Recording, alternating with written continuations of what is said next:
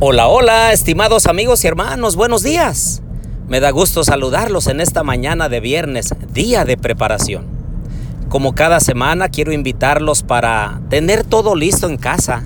El aseo, los zapatos, la ropa planchada, la comida lista y sobre todo nuestro corazón, dispuesto a escuchar la voz de Dios, a tener un encuentro personal con Cristo en este día especial de adoración. Los invito a orar. Querido Dios y bondadoso Padre, en esta mañana, Señor, quiero poner en tus manos a cada uno de mis amigos y hermanos, especialmente, Señor, en este día de preparación, para que nos alcance el tiempo para, antes de la puesta de sol, tener todo listo en casa y en nuestra vida. Acompáñanos en el estudio de tu santa palabra, en el nombre de Jesús. Amén.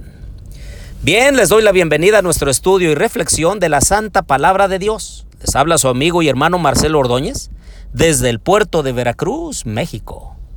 Abran por favor su Biblia conmigo en Primera de Tesalonicenses capítulo 5 y versículo 17. Es un versículo que todos debiéramos tener en la mente de memoria y dice, orad sin cesar. Los invito, querida familia, para que tomemos tiempo de calidad todos los días para orar. Que lo primero que hagamos al despertar sea buscar al Señor con todo nuestro corazón y decirle, Señor, aquí estoy delante de ti, voy a emprender las actividades, voy a la escuela, voy al trabajo, voy a hacer qué hacer, voy a jugar. La actividad que vayas a emprender antes de hacerlo, debiéramos estar arrodillados delante de Dios. Por eso la sierva del Señor, Elena de White, en su libro El Camino a Cristo, dice, conságrate a Dios todas las mañanas. Haz de esto tu primer trabajo. Sea tu oración, tómame, oh Señor, como enteramente tuyo. Pongo todos mis planes a tus pies. Úsame hoy en tu servicio. Mora conmigo y sea toda tu obra hecha en mí. Y es que la oración es el acto de abrir el corazón a Dios como a un amigo. La oración es la llave en manos de la fe para abrir los almacenes del cielo donde están atesorados todos los recursos de la omnipotencia. Y es que cuando oramos, en realidad no baja Dios a nosotros, sino más bien nos eleva a una atmósfera especial, una atmósfera espiritual. Por eso, los quiero invitar para que la oración sea parte de nuestra vida. La oración es el oxígeno para el alma.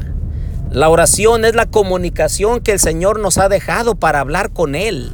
Y el Señor también nos habla cuando estamos en silencio y el Señor nos da impresiones especiales que nos motivan a ser obedientes a Él y seguir en su camino que conduce a la salvación. La oración intercesora es muy importante. Orar por otros, orar por nuestros amigos, orar por los que sufren, orar por el enfermo, orar por alguna necesidad o alguna complicación cuando intercedes por una persona, en realidad le estás pidiendo que Dios intervenga en una forma poderosa en la vida de esa persona. Por eso, Primera de Tesalonicenses 5:17 nos motiva, nos recuerda que debemos orar sin cesar. Si hoy no has orado, si no has estado en comunicación con Dios, haz una pausa. Detente en un momento. Si puedes arrodillarte, hazlo. Si vas manejando, eh, ora a Dios, habla con Él. En donde quiera te encuentres, por favor, eleva un pensamiento a nuestro Creador y verás que el Señor se manifestará de muchas formas durante este día. Oremos. Querido Dios y bondadoso Padre, en esta mañana quiero poner en tus manos a mis amigos y hermanos.